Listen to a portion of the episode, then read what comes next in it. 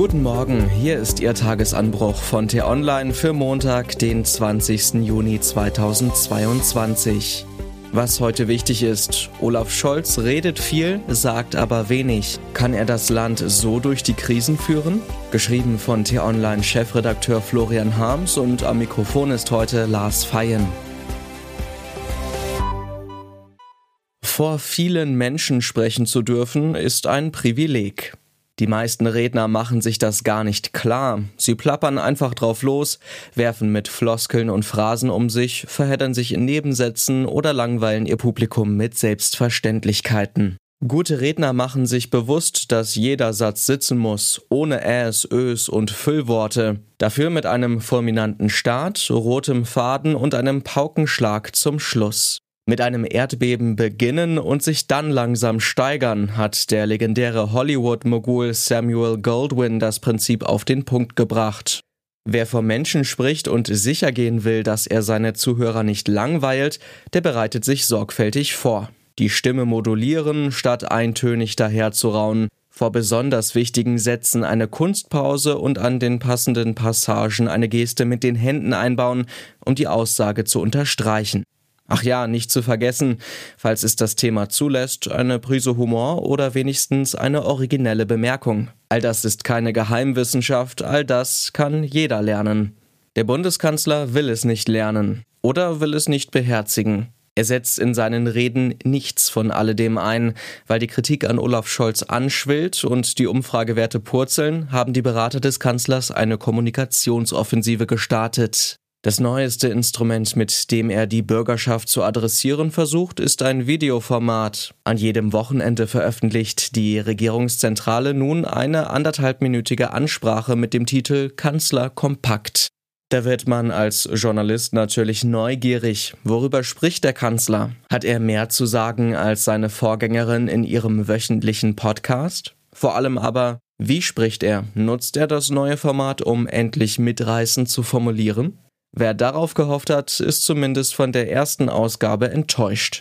Zu seinen Erlebnissen während der Kiew-Reise vergangene Woche hat Scholz durchaus etwas zu sagen, doch wie er es sagt, lockt niemanden hinter dem Ofen hervor. Scholz spricht, aber er überzeugt nicht. Er redet viel, aber wenig bleibt haften.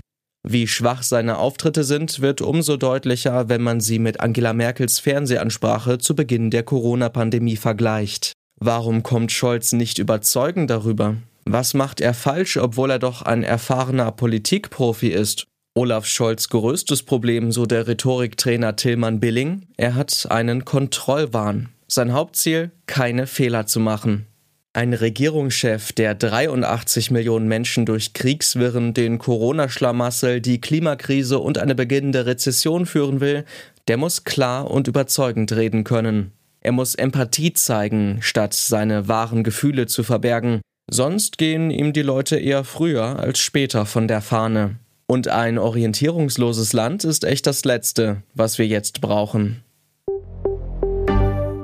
Was heute wichtig ist. Kalendarischer Sommeranfang ist erst morgen, die erste Rekordhitze und Waldbrände bestimmen aber schon jetzt die Schlagzeilen. Besonders hart trifft es die Kleinstadt Treuenbrietzen in Brandenburg, wo die Bewohner dreier Ortsteile auf der Flucht vor den Flammen ihre Häuser verlassen mussten.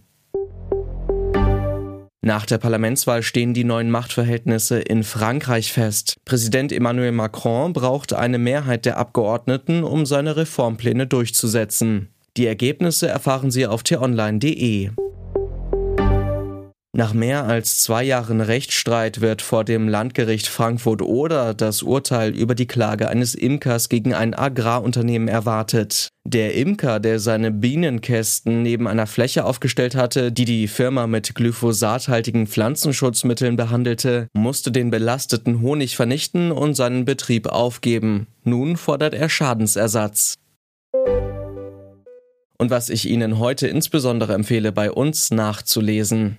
Der AfD-Parteitag ist mit einem Eklat zu Ende gegangen. Freuen kann sich nur der Rechtsextremist Björn Höcke, berichtet unsere Reporterin Annika Leister. Den Link dazu finden Sie in den Shownotes und alle anderen Nachrichten gibt es auf t-online.de. Das war der T-Online Tagesanbruch, produziert vom Podcast Radio Detektor FM. Immer um kurz nach sechs zum Start in den Tag, auch am Wochenende. Abonnieren Sie den Tagesanbruch doch, dann verpassen Sie keine Folge. Vielen Dank fürs Zuhören und tschüss. Ich wünsche Ihnen einen frohen Tag. Ihr Florian Harms.